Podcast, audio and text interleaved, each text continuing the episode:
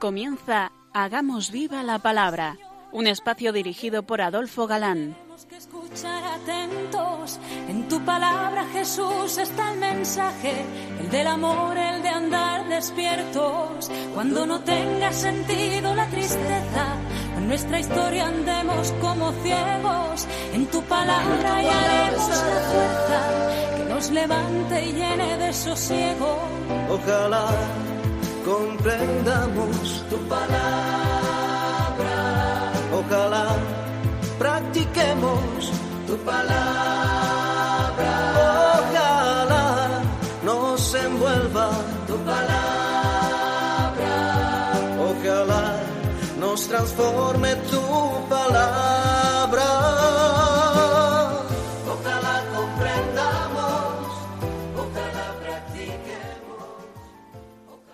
Hola queridos oyentes.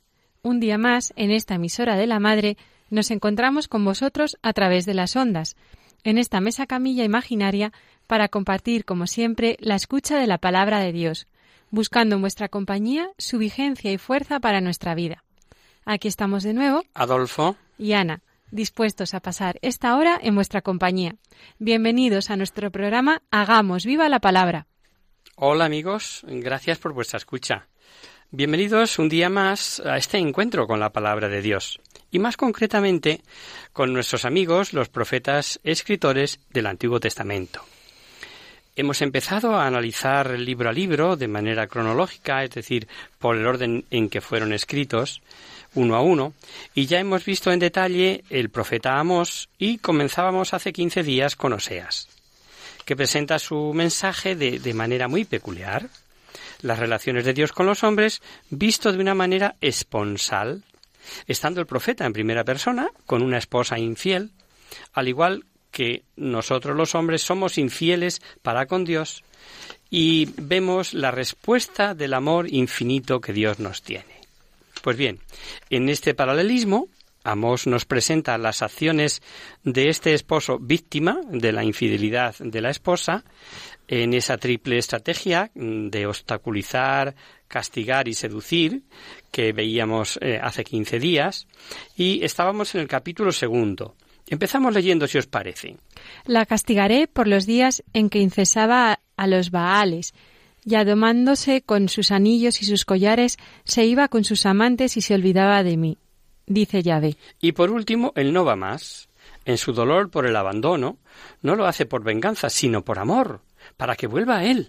Y así la traeré, la atraeré y la llevaré al desierto y le hablaré al corazón. Y es que cuántas veces Dios, por amor, por nuestro bien, se ha visto obligado a permitir en nosotros el sufrimiento para que, que le vemos los ojos y volvamos a Él con más fidelidad.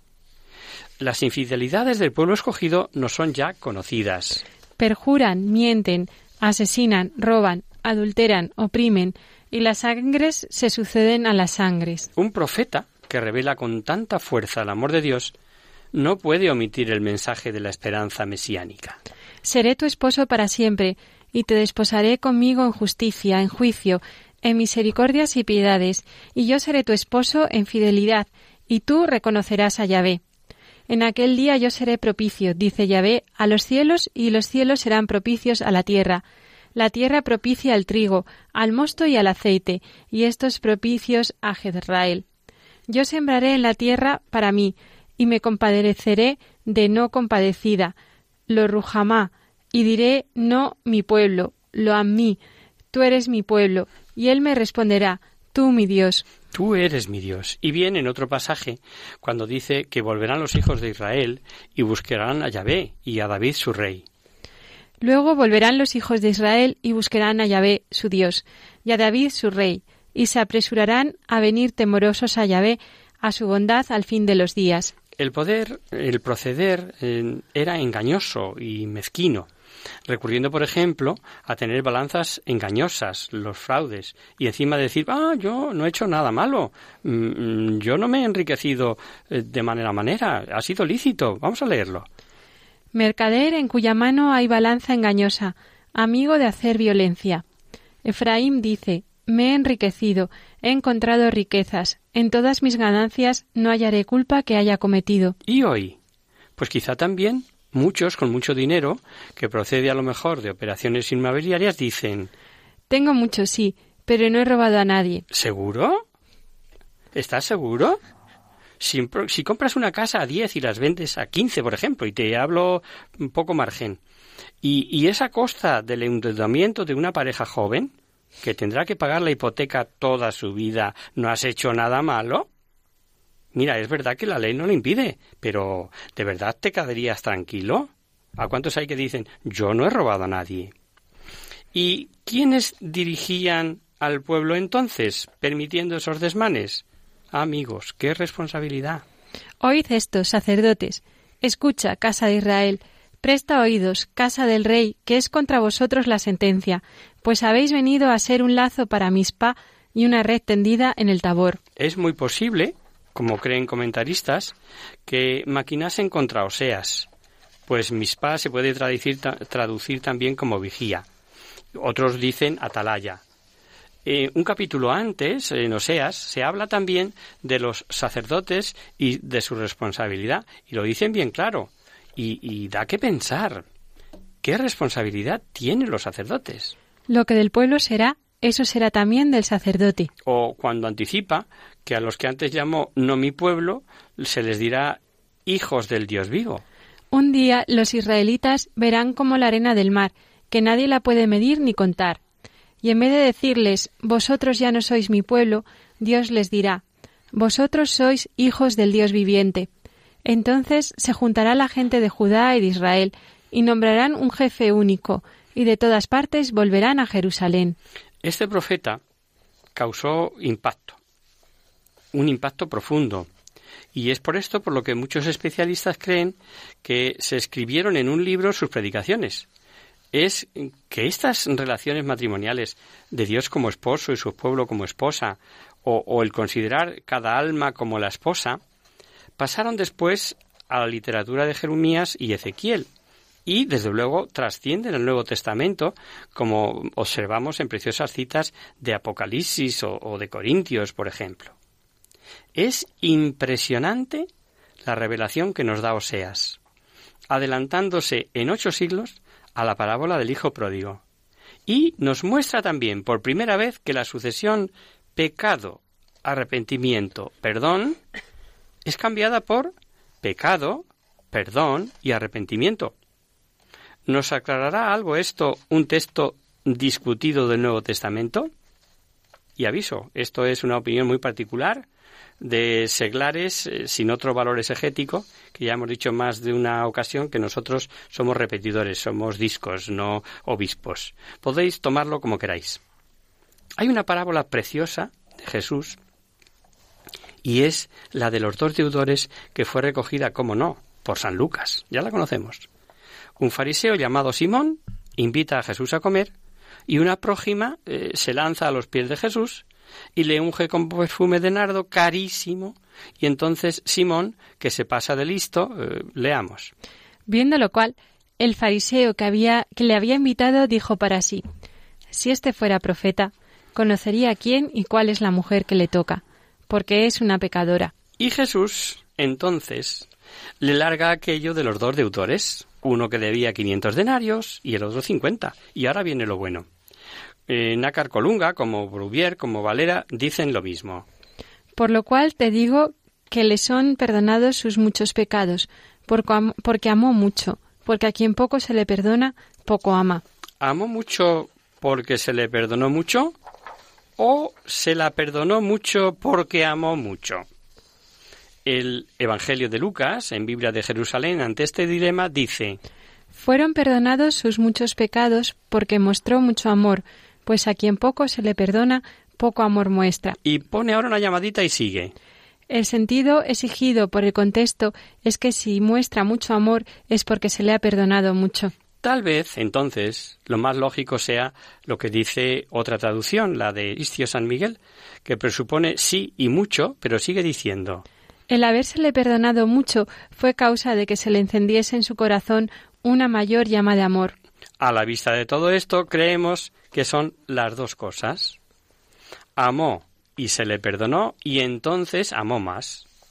es que este cambio de pecado arrepentimiento perdón por el otro que apuntamos como pecado perdón arrepentimiento nos dice que es como si Dios buscase el amor del hombre, aunque sea por haber sido perdonado, y que perdona para facilitar el ser amado, pero no quita que perdone el que ama.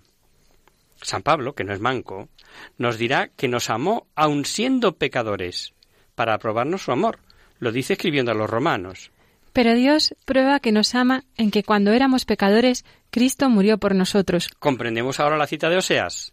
Díjome Yahvé, ve otra vez y ama a una mujer amante de otro y adúltera. Ámala como ama Yahvé a los hijos de Israel, a pesar de que van con otros dioses y se deleitan con las tortas de pasas. Veréis que con este profeta eh, podemos meditar varias cosas. ¿Cómo será el amor de Dios?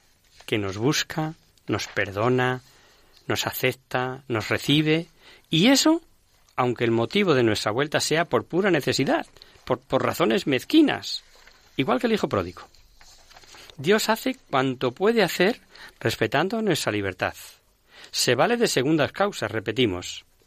A veces nos vienen maldadas para que volvamos a refugiarnos en Él, a veces lo contrario, para no ir tras falsos ídolos que nos puedan apartar de Él, busca nuestro amor, aunque solo sea por agradecimiento, pero también cómo le duele a Dios la falsa conversión. Oseas nos revela esto extraordinario que dice en el famoso pasaje de misericordia quiero y no sacrificios. Dirá, como aurora de la mañana vendrá Yahvé y le reconocemos como lluvia impetuosa, impetuosa, perdón, y primaveral que riega la tierra. Pero vuestra piedad es como lluvia mañanera, como rocío que pasa. No entraremos más eh, de alguno, yo el primero, dentro de este esquema. ¿Culto exterior para qué? Venid, volvamos a Yahvé, pues Él ha desgarrado y Él nos curará, Él ha herido y Él nos vendará, vendará. Dentro de dos días nos dará la vida, al tercer día nos hará resurgir y en su presencia viviremos. conozcamos, corramos al conocimiento de Yahvé. Cierta como la aurora es su salida, vendrá a nosotros como la lluvia temprana, como la lluvia tardía que riega la tierra. ¿Qué he de hacer contigo, Efraín? ¿Qué he de hacer contigo, Judá? Vuestro amor es como una nube mañanera, como rocío matinal que pasa. ¿Cómo debió sentirlo el evangelista recaudador de impuestos, el publicano Mateo, en aquel banquete, cuando se convirtió al oír a Jesús decirle exactamente eso? Bueno, mejor lo leemos. Id y aprended qué significa misericordia quiero y no sacrificio, porque no he venido a llamar a los justos, sino a los pecadores. Y es que el culto, lo que Dios quiere, claro que lo quiere, pero, pero no así, haciendo el mal descaradamente, y es que no querían hacerlo bien, como dice Oseas. Cuando yo quiero sanar a Israel, se descubre la culpa de Efraín y las maldades de Samaria, porque practican la mentira y mientras el ladrón entra dentro se despliega la pandilla afuera. Y no se dicen en su corazón que yo me acuerdo de toda su maldad. Ahora les envuelven sus obras ante mi rostro están una pequeña un pequeño paréntesis, porque muchos a lo mejor damos por eh, sabido eh, que cuando se refiere a Israel o a Efraín, o, eh, y ¿por dónde ha salido Efraín? ¿De dónde viene esto?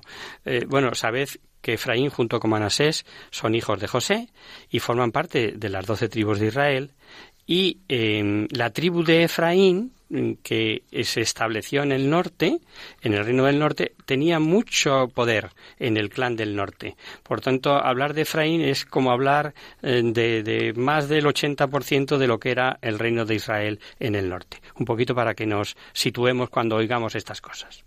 Un símil elocuente de Oseas muestra a un estado que resulta inservible y dice que es como una torta al que no se le ha dado la vuelta. Imaginad ahí, las cocineras que me oís.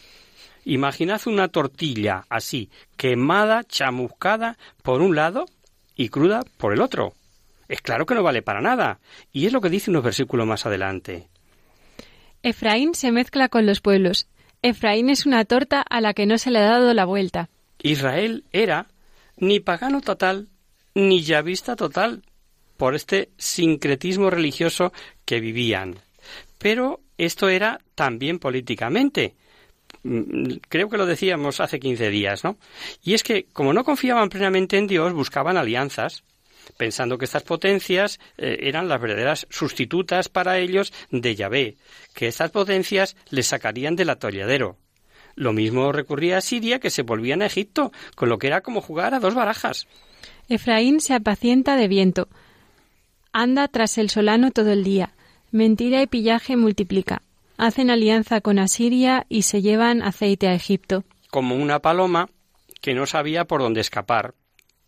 Y sin analizar razonadamente lo que había de hacer, pues así era Israel. Cambiaba los giros de su vuelo sin comprender que Dios está por encima de todo eso y que por haber abandonado a Dios precisamente sufrían las consecuencias. Efraín es cual ingenua paloma, sin cordura. Llaman a Egipto, acuden a Asiria. Donde quiera que vayan, yo echaré mi red sobre ellos. Como ave del cielo les haré, los haré caer, y los visitaré por su maldad. Ay de ellos, que de mí se han alejado. Ruina sobre ellos por haberse rebelado contra mí. Yo los rescataría, pero ellos dicen contra mí mentiras. ¿Os parece si lo comentamos con esta música, lo vamos meditando ahí en nuestro corazón con esta musiquita de fondo?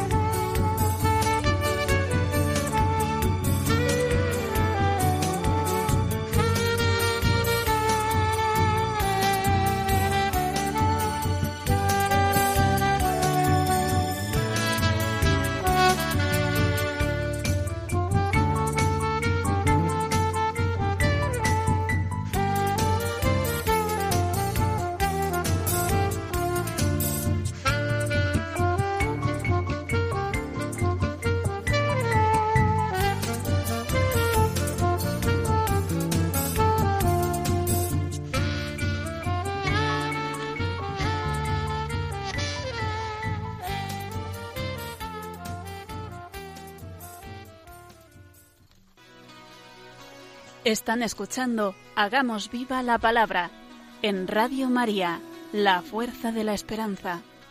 Amigos, de nuevo con vosotros tras este breve descanso musical. Os recordamos, queridos oyentes, que sintonizáis el programa Hagamos viva la palabra. Si queréis contactar con nosotros vía correo postal, lo podéis hacer a Radio María, Paseo Lanceros número 2, primera planta 28024 de Madrid y si preferís el correo electrónico, hagamos viva la palabra radiomaria.es. Para los que se acaban de incorporar, decirles que estamos analizando el libro del profeta Oseas en este curso dedicado a los profetas escritores del Antiguo Testamento. Como bien dice Ana, eh, retomamos el análisis del texto de Oseas. El pueblo de Israel había abandonado a Dios y lo sustituyen por alianzas que les den seguridad con las potencias limítrofes, pero con el rumbo perdido cual paloma mm, leíamos. Efraín es cual ingenua paloma, sin cordura. Llaman a Egipto, acuden a Asiria. Donde quiera que vayan, yo echaré mi red sobre ellos. Como ave del cielo los haré caeré, los haré caer y los visitaré por su maldad. Oseas profetizó la cautividad de Israel. Pero este pueblo, en lugar de reconocer su error, en vez de creer al profeta, pues lo que tantas veces hemos oído, matar al mensajero, que se dice, porque es necio y loco, y decían, solo porque decía la verdad. Han llegado los días de la visita, han llegado los días de la retribución. Lo sabrá Israel. El profeta es un necio, un loco el hombre del espíritu. Por la grandeza de tu culpa, grande será la hostilidad. Pero Oseas no se calla. Se debe a su misión y denuncia, delata, y dice que han llegado al fondo de la corrupción, por lo que por sus pecados serán castigados. Han llegado al fondo de la corrupción, como en los días de Gibeá. Él recordará sus culpas y visitará sus pecados. Gibeá fue donde el crimen de los benjaminitas, con la concubina de aquel levita que venía eh, de Belén de Judá. Eh, lo podéis buscar o encontrar en Jueces, en el capítulo 19. Mirad, hay un versículo que es bueno para meditar eh, sin que nos metamos a exegetas de lo que Dios nos libre, pero da la impresión de que cuanto mayor es la abundancia de bienes, más peligro de llevar una doble vida, ¿o no? Nos habla de una viña, esa misma que Isaías dirá que Dios, a pesar de tanto cuidado, eh, le da grazones, y de la que hablará Jesús cuando la parábola de los viñadores homicidas en el Evangelio de San Mateo, pero que también encontramos en Isaías. Vamos a leer lo que dice aquí a propósito de esto Oseas. Vid frondosa era Israel produciendo fruto a su aire. Cuanto más aumentaba su fruto, más aumentaban los altares. Cuanto mejor era su tierra, mejores hacía las estelas. Su corazón es doble, mas ahora va a expirar. Él romperá sus altares, demolerá sus estelas. Pero antes de permitir Dios el castigo, anuncia Oseas, cómo no, la llamada a la conversión, pidiendo justicia, santidad, fidelidad a la alianza. Sembraos simiente de justicia, recoged cosecha de amor, desbarbechad lo que es, en lo que es barbecho, ya es tiempo de buscar a Yahvé, hasta que venga a lloveros justicia.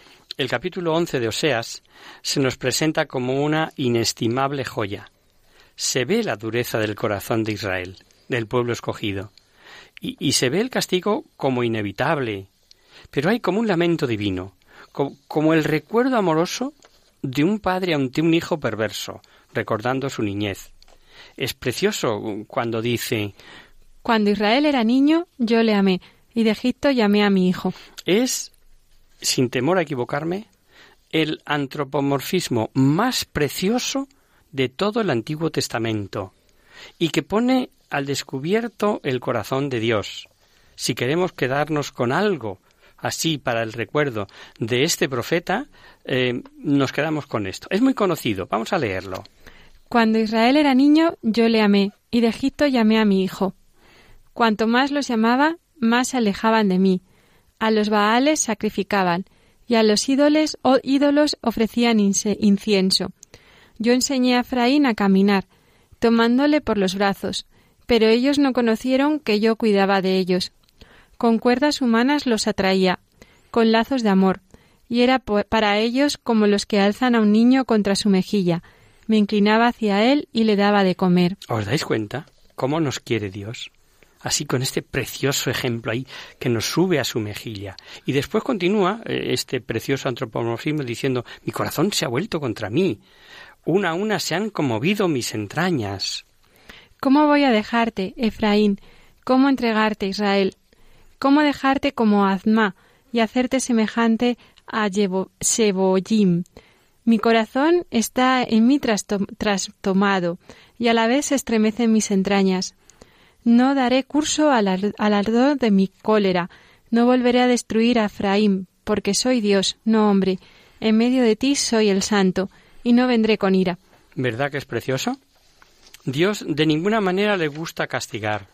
Eh, Deciros que Adama y Seboín son ciudades destruidas con, junto con Sodoma y Gomorra.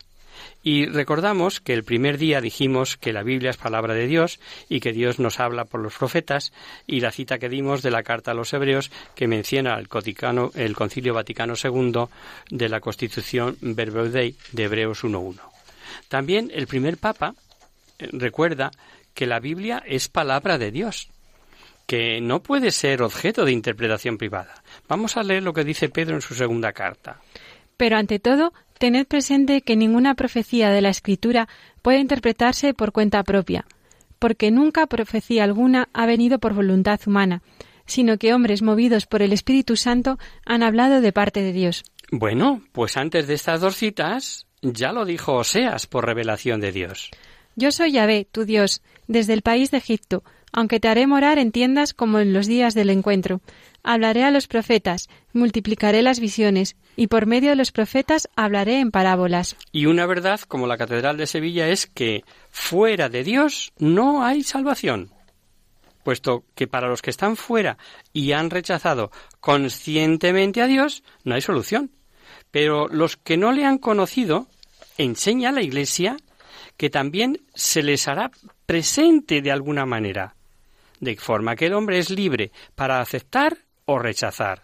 Pero yo soy Yahvé, tu Dios, desde el país de Egipto. No conoces otro Dios fuera de mí, ni más Salvador que yo. Solo Dios es Salvador. Y sabemos que Cristo es Dios, así de sencillo. Está muy claro en la carta a los romanos. Y los patriarcas, de los cuales también procede Cristo según la carne, el cual, el cual está por encima de todas las cosas, Dios bendito por los siglos. Y en el capítulo 14 y último del libro de Oseas que estamos analizando, cuando ya el castigo es inminente, cuando ya casi no hay nada que hacer, todavía la paciencia de Dios diciendo, vuelve Israel, vuelve a Yahvé tu Dios. La amenaza no es la última palabra. Y en última instancia, viendo ese doble cumplimiento de la palabra de Dios, dice, Rea de castigo es Samaria, porque se rebeló contra su Dios. A espada, a espada caerán, serán sus niños estrellados y reventadas sus mujeres en cinta. Vuelve, Israel, a Yahvé tu Dios, pues has tropezado por tus culpas. Tomad con vosotros palabras y volved a Yahvé. Decidle, quita toda culpa, toma todo lo que es bueno, y en vez de novillos te ofrecemos nuestros labios. Asiria no nos salvará, no montaremos ya a caballo, y no diremos más Dios nuestro, a la obra de nuestras manos. Oh tú, en quien haya compasión el huérfano, yo sanaré tu infidelidad, los amaré graciosamente, pues mi cólera se ha apartado de él, seré como rocío para Israel, él florecerá como el lirio, y hundirá sus raíces como el Líbano. Eh, de verdad que te ponen el corazón encogido estas palabras, ¿no? Es precioso. ¿Os suena el refrán español que dice quien siembra vientos recoge tempestades? Pues Oseas ya lo dijo, fijaos. Pues que viento siembra, segará en tempestad. Tallo que no tendrá espiga, que no dará harina, y si la da, extranjeros la tragarán. El pueblo de Israel, los del reino del norte, no hicieron caso a los anuncios de Oseas. Y el año 721 a.C., tras tres años de asedio por Salmanasar III, su hijo Sargón II acabó con este reino de Israel. Oseas causó un impacto brutal. No es extraño, pues, también hay quienes meditamos sus palabras que nos impresionen sus sentencias. La imagen del amante esposo, el, el perdonador de nuestras infidelidades, la imagen de Dios como Padre, siempre dispuesto a perdonar, el vencimiento de la misericordia y del amor sobre el mero culto exterior, el amor por encima de cuanto encuentra su reflejo en el Nuevo Testamento. Ahí tenéis, por ejemplo, el himno a la caridad eh, de la primera carta a los Corintios, ¿no? Hay, como nos pasó con Amós, algunas citas del Nuevo Testamento que son del profeta Oseas, como las mm, que hemos visto ya, misericordia quiere unos sacrificios, y, y, la famosa del regreso de la familia de Nazaret, que también hemos oído de Egipto llamé a mi hijo, Otras menos claras son la de Romanos, como dice también en Oseas, llamaré pueblo mío al que no es mi pueblo, y amada mía a la que no es mi amada que se refiere al capítulo segundo de Oseas que también hemos leído y que aparece también en la carta de Pedro. Tiene Oseas una interesante cita sobre la infidelidad de Israel en el desierto.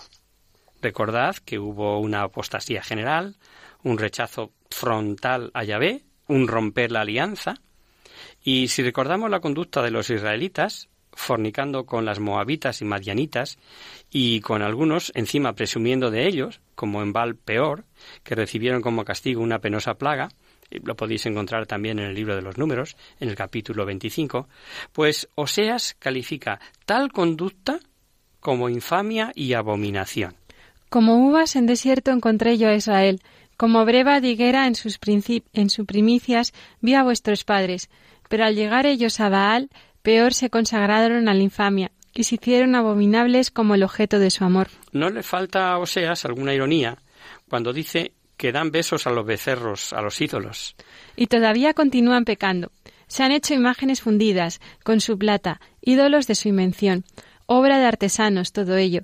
Con ellos hablan los que sacrifican hombres que envían besos a becerros. Que envían besos a becerros. Y terminamos ya con Oseas leyendo el último versículo de su interesante libro. ¿Quién es sabio para entender estas cosas, prudente para conocerlas? Pues son del todo rectos los caminos de Yahvé. Por ellos van los justos, pero los malvados resbalarán en ellos. La respuesta está en los salmos, en concreto en el, almo, en el Salmo 107, que termina diciendo Quien es sabio guarde estas cosas y comprenda los favores de Yahvé. Ojalá seamos todos sabios y comprendamos siempre los incontables favores de Yahvé en nuestros días, en nuestras vidas. Bueno, pues como estamos siguiendo un orden cronológico, el próximo profeta que veremos ya no es menor, sino mayor, y además todo un genio del profetismo, y súper conocido, al menos de nombre, pues es nada más y nada menos que el profeta Isaías. Isaías, el profeta, nació en el año 765 a.C., más menos, y en el año 740, recordad que los años se cuentan al revés, el año de la muerte de Ocías, el rey de Judá, recibe Isaías su vocación en una visión que de verdad es impresionante. Vio el trono de Dios, rodeado de serafines, gritándose unos a otros la santidad de Dios, con el tres veces santo, y se conmovieron, nos narra, los quicios de las puertas, y sus labios se purificaron con una brasa en su boca. Empezamos leyendo. El año de la muerte del rey Ocías vio el Señor sentado en un trono excelso y elevado, y sus aldas llenaban el templo. Unos serafines se mantenían erguidos encima de él, cada uno tenía seis alas, con un par se cubrían la faz, con otro par se cubrían los pies, y con el otro par aleteaban. Se gritaban el uno al otro, Santo, Santo, Santo Yahvé Sebaot, llena está toda la tierra de su gloria.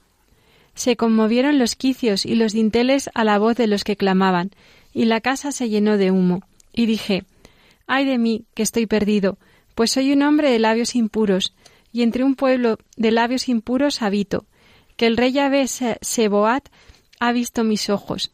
Entonces voló hacia mí uno de los serafines con una brasa en la mano, que con las tenazas había tomado sobre el, sobre el altar, y tocó mi boca y dijo He aquí que esto ha tocado tus labios, se ha retirado tu culpa, tu pecado está espiado. Y percibí la voz del Señor que decía ¿A quién enviaré? ¿Y quién irá de parte nuestra?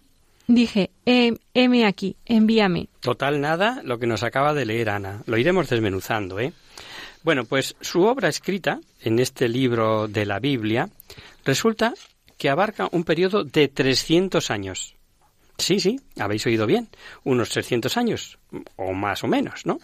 El título del libro dice que Isaías actuó, actuó durante los reinados de Ocías, Jotán, Acaz y Ezequías, es decir, entre los años 767 a.C.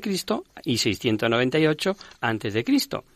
Pero la vocación en el capítulo cuarto, esta que acabamos de escuchar, tiene lugar el año de la muerte de Ocías.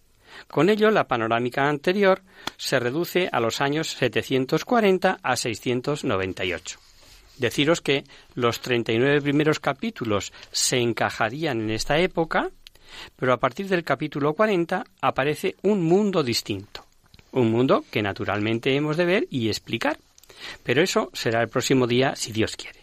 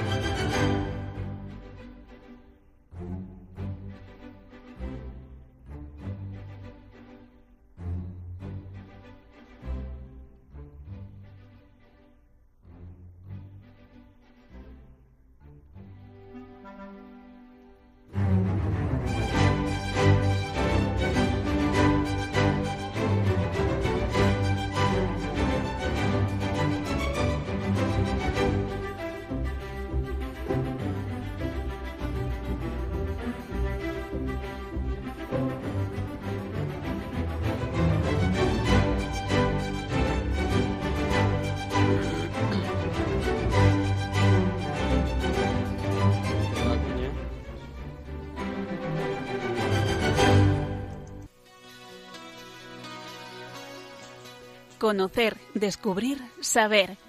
En Hagamos Viva la Palabra.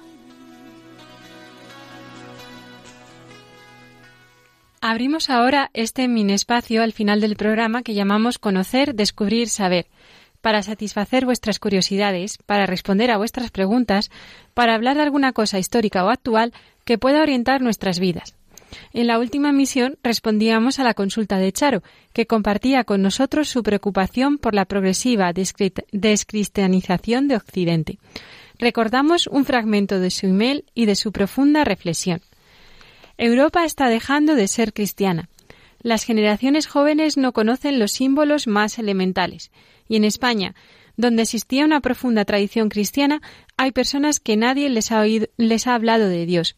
Muchos están bautizados, pero nunca han tenido un encuentro personal con Cristo, por lo que viven como si Dios no existiera. Otros que tienen oportunidad de oír a los sacerdotes tienen tantos prejuicios que no les escuchan. Creo que es urgente mostrar a Jesucristo a los demás. De esa es nuestra misión como cristianos. Pero en mi experiencia personal, muchas veces, al intentar acercarme a familiares o amigos a la fe que experimento con, experimento con impotencia su indiferencia o su rechazo y nos planteaba las siguientes cuestiones. ¿Cómo evangelizar en un mundo hostil e indiferente hacia todo lo relacionado con Dios? ¿Cómo hablar de Cristo en el trabajo, con los amigos o familiares alejados de la Iglesia? ¿Qué soluciones puede haber para superar las dificultades en el apostolado? Al ser un tema tan extenso, eh, le hemos dedicado dos programas. En el anterior hablamos de las dificultades del apostolado y de cómo superarlas, y hoy vamos a exponer las claves para que el mensaje de Cristo llegue a todo nuestro entorno bien, eficazmente. Pero antes de empezar, eh, me gustaría que nos preguntásemos, ¿sentimos la necesidad de, de evangelizar, perdón, como mm, reconocía San Pablo eh, en la carta a los Corintios? No es para mí motivo de gloria, sino que se me impone. Ay de mí si no evangelizara. San Juan Pablo II, consciente de que todos estamos sedientos de Dios, nos animaba a acercar a nuestros amigos, familiares, conocidos e incluso desconocidos si se presenta la ocasión a Dios con estas palabras. Todo hombre tiene siempre una ventana orientada al cielo azul de sus supremos valedores del Espíritu, aunque muchos la tengan cerrada. Es necesario invitar a los hombres de nuestro tiempo a abrir esa ventana, abrirla de par en par, para que entre con abundancia en ellos el viento fresco y purificador, que dé nuevo aliento y mayor vigor al desarrollo de sus actividades. Y sin más preámbulos, vamos a ver cuáles son las claves para acercar a los demás a Dios, para evangelizar nuestro ambiente, eh, que muchas veces, como hemos dicho, es hostil o cuando menos indiferente hacia todo lo relacionado con Dios, como la propia Charo nos decía. Lo primero es evangelizar a tiempo y a distiempo, con el ejemplo y las palabras oportunas. El Papa Francisco insiste mucho en que no debemos ser cristianos de salón, personas educadas, buenas, pero que no saben encaminar a los hijos hacia la Iglesia con el anuncio y el fervor apostólico necesario. Poseemos el tesoro de la fe, no para guardarlo, sino para darlo a tiempo y a destiempo, con ocasión y sin ella, como decía Pablo a Timoteo. Predica la palabra, insiste oportuna e inoportunamente, convence, reprende, exhorta con toda paciencia y doctrina.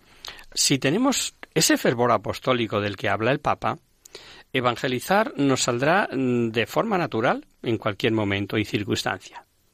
La primera vez que San Juan Pablo II dio una misa para universitarios en Roma fue en un día lluvioso, y poco antes de empezar no había casi nadie, pero finalmente la Basílica de San Pedro se llenó.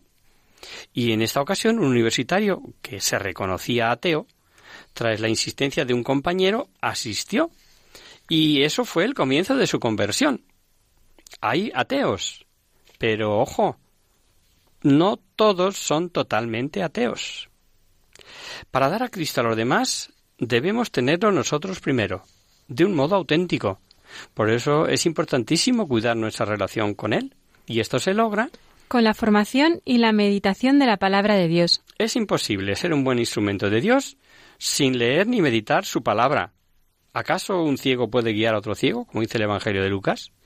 Para transmitir el mensaje de Cristo es necesario no sólo conocerlo, sino meditarlo, tenerlo en el corazón.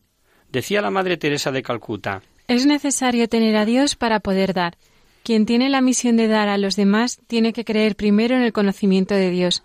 Tiene que estar lleno de ese conocimiento. O, como dicen por ahí también, que lo habréis oído más de una vez, nadie da de lo que no tiene. Mirad, actualmente se ataca tanto a la Iglesia que es necesario conocer en profundidad el mensaje de Jesucristo y sus implicaciones en nuestra vida y en la sociedad. Por tanto, otra clave indispensable es los medios sobrenaturales de la oración y el sacrificio. Hablar de Dios y hablar con Dios siempre deben ir de la mano. Aconsejaba el cardenal Ratzinger en una conferencia en el año 2000 y, es que todos los métodos de, evangelización son ineficaces si no están fundados en la presencia real de Dios en nosotros, que nos llega a través de los sacramentos y de relación personal con Cristo. Es imposible evangelizar sin cuidar la vida de piedad, pues el apostolado es fruto del amor a Cristo. Él es la luz con que iluminamos, la verdad que debemos enseñar la vida que comunicamos. Y esto solo es posible si estamos unidos a Dios por la oración. Y la Madre Teresa decía Si descuidamos la oración y el sarmiento se separa de la vid, se muere. La oración es la unión del sarmiento a la vid. Y que verdad es, ¿no? Al cuidar nuestra relación con Dios, nuestra vida será un reflejo suyo. Y eso es un elemento importante para acercar a los demás a Dios, pues los cristianos somos la luz del mundo. Por eso otra de las claves para evangelizar nuestro ambiente es predicar con el ejemplo y con la propia vida. Ahí está la clave. Y aquí quiero yo reafirmarlo. Porque muchas veces calan nuestros actos y nuestro comportamiento que un discurso brillante. A veces es que andamos buscando las palabras o no nos atrevemos a pronunciarlas. El ejemplo, el buen ejemplo, eso evangeliza más que nada. El Papa Francisco resalta la importancia de dar testimonio de vida para que los que tenemos alrededor se cuestionen sus propias vidas y se acerquen a Dios. Mirad lo que dice el Papa. Es importante que los cristianos mostremos un modo concreto de vivir la fe a través del amor, la armonía, la alegría y el sufrimiento, porque esto plantea interrogantes como el inicio del camino de la Iglesia. ¿Por qué viven de esta forma? ¿Qué les motiva? Son preguntas que conducen al corazón de la evangelización que es el testimonio de la fe y de la caridad. Dar testimonio con la propia vida reaviva en los demás la memoria de la fe. Las palabras de San José María Escriba nos orientan sobre las cualidades del cristiano y su actitud ante la vida.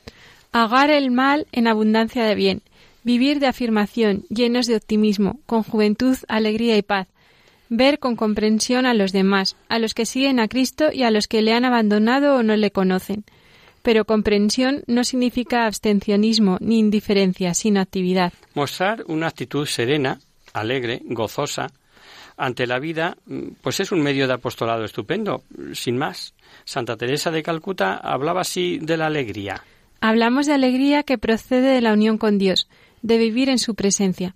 Me refiero a la paz interior y profunda que se revela en nuestra mirada, en nuestro rostro, en nuestra actitud, en nuestros gestos, en nuestra disponibilidad. Debemos sembrar alegría a nuestro alrededor, pues la alegría conquista y atrae a los, a los demás hombres hacia Dios. José Luis Martín Descalzo, periodista y sacerdote al que hemos recurrido en otras ocasiones, escribió un artículo precioso sobre la alegría a la hora de evangelizar. Decía él Hace solo dos horas, al venir al periódico, la radio del taxi que me transportaba emitía una de esas entrevistas que uno escucha medio distraído, con la atención puesta en otras cosas. La voz de la entrevistada, una actriz de teatro, me sonaba conocida, y decía cosas muy sensatas. Hablaba bien de todo el mundo. Tenía una misteriosa especie de alegría. Y por el misterio de esa alegría, preguntó el periodista. ¿Cuál es? inquirió. El secreto por el que María Isber, ahora supe su nombre, se muestra siempre tan viva, tan feliz, tan alegre. Ahora la voz de la, actriz sonó más luminosa. El secreto no es ningún secreto, y lo digo porque me gustaría que quienes lo oigan me lo copiaran. Mi único secreto es que comulgo todas las mañanas, y de eso saco la fuerza de vivir y la de querer a la gente. Lo dijo sin falsos pudores y sin orgullo, o mejor, con una punta de feliz satisfacción, como quien revela algo que le calienta el corazón. De pronto, me pareció que mi taxi se iluminaba. Me encantó tropezarme con un cristiano que hablaba así, como hay que hablar, de su fe, con naturalidad, sin tontos miedos de, de ser acusada de beatería, con ese gozo que me parece el signo visible de toda verdadera fe. Otra clave importante que no debemos olvidar eh, si queremos dar testimonio de vida es vivir la caridad. Si de verdad estamos llenos de Dios, enamorados de Él, lo derramaremos al vivir la caridad con todos. Si acogemos a los, demás, a los demás perdón, como Jesús, si amamos y perdonamos como Él, les ayudaremos a descubrir su rostro. El Evangelio se anuncia con el lenguaje de la misericordia hecho de gestos antes que de palabras, y es un consejo del Papa Francisco. ¿Cómo hemos de dirigirnos a nuestros amigos, familiares o conocidos si queremos que el mensaje de Cristo les llegue al corazón? Pues con, respeto y aprecio, pero siendo sinceros y fieles a ese mensaje. Veracidad y autenticidad. autenticidad. No cabe ir por ahí a medias verdades por temor a la verdad con mayúscula y las exigencias de la vida cristiana puedan chocar con las ideas o el modo de vida de muchos. San Pablo sabía que no se puede agradar a todos, por eso escribía a los, los tesalonicenses. Hablamos no como quien busca agradar a los hombres, sino solo a Dios. Al hacer apostolado, es imprescindible mantenerse fiel al mensaje de Jesús, aunque parezca difícil de cumplir en algunos casos. No es buen camino pretender hacer fácil el Evangelio. Nadie ha predicado el Evangelio mejor que Jesús, y hubo quienes no le siguieron. Para que el mensaje de Cristo llegue eficazmente a los que tenemos cerca, es importante adaptarse a la capacidad del oyente y a sus circunstancias. Es bueno que recurramos al lenguaje normal, el de la calle, pero sin cambiar el mensaje. Precisamente parte de la popularidad que está teniendo el Papa Francisco se debe a que transmite la verdad de una manera sencilla, directa, simple. Comenzar a hablar, a hablar de moral cristiana a quien no conoce personalmente a Cristo es un error. Primero hay que enseñarle que Dios le ama, que Dios le perdona, que le espera, y ayudarle a que se encuentre con Él y experimente su amor. Por eso es importante que hayamos tenido previamente una experiencia personal de Jesús y que le contemos cómo es ese encuentro que nos ha cambiado la vida. Para hablar de Jesucristo en el mundo actual se necesitan dos virtudes en grandes dosis. Una es la prudencia. La prudencia llega a buscar el mejor camino para lograr un fin, pero ojo, hay que diferenciarla de la falsa prudencia, que se identifica con la astucia y el cálculo egoísta, pero que en realidad es una mezcla de soberbia, cobardía y pereza.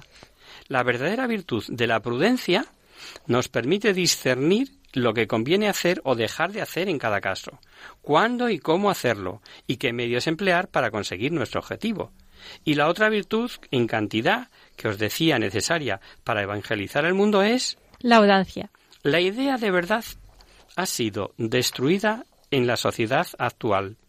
Así que si queremos presentar a Jesús como la verdad, debemos hacer que la gente descubra que lo necesita y preguntarles ¿qué es la verdad para ti? ¿Cuál, cuál es tu fidelidad? Su, perdón, tu felicidad. Y el Papa Francisco pide constantemente que salgamos a las periferias existenciales y entablemos el diálogo con los que no piensan como nosotros. Hay que lanzarse con audacia a la actividad apostólica, provocando oportunidades, sacando en la conversación temas profundos, proponiendo metas elevadas. José Luis Martín Descalzo relataba en uno de sus artículos un testimonio valiente y audaz. Ayer eran todo un poema las caras de los periodistas franceses, cuando en la rueda de prensa que siguió a la final de Roland Garros, el joven vencedor, Michael Chan, afirmó con toda normalidad del mundo que habría que felicitar a Jesucristo por todo lo que he conseguido aquí, ya que a la ayuda del alto atribuía buena parte del coraje que le llevó al triunfo. Los periodistas le miraban como si aquel momento el joven tenista se acabara de convertir en un extraterrestre, y el propio Chan lo percibía así cuando añadió que siempre que dice estas cosas observa que muchos dejan caer el bolígrafo y bajan la cabeza. Esperamos que todo esto te ayude, querido oyente, a llevar el mensaje de Jesucristo, que te ayude a ti, querida Charo, a los que tienes cerca, y nos ayude a todos a cumplir con nuestra tarea misionera de forma eficaz. Gracias, queridos oyentes, por vuestra escucha y, como siempre, quedamos a vuestra disposición para cualquier otra consulta. Y hasta aquí, queridos amigos, el programa de hoy.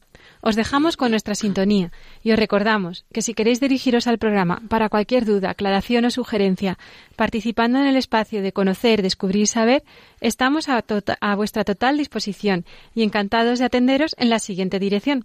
Radio María, Paseo Lanceros número 2, primera planta, 28024 de Madrid o bien, si lo preferís, al correo electrónico hagamos viva la palabra arroba radiomaria.es. El próximo miércoles, como sabéis, está el programa del Padre Jesús Silva, que alterna con nosotros. Tus palabras, Señor, son espíritu y vida.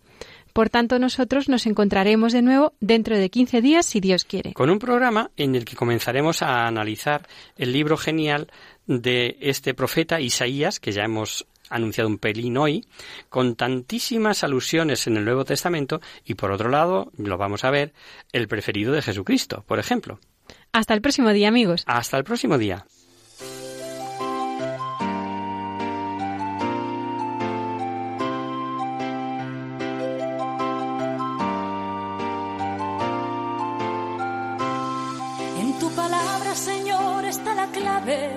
Solo tenemos que escuchar atentos.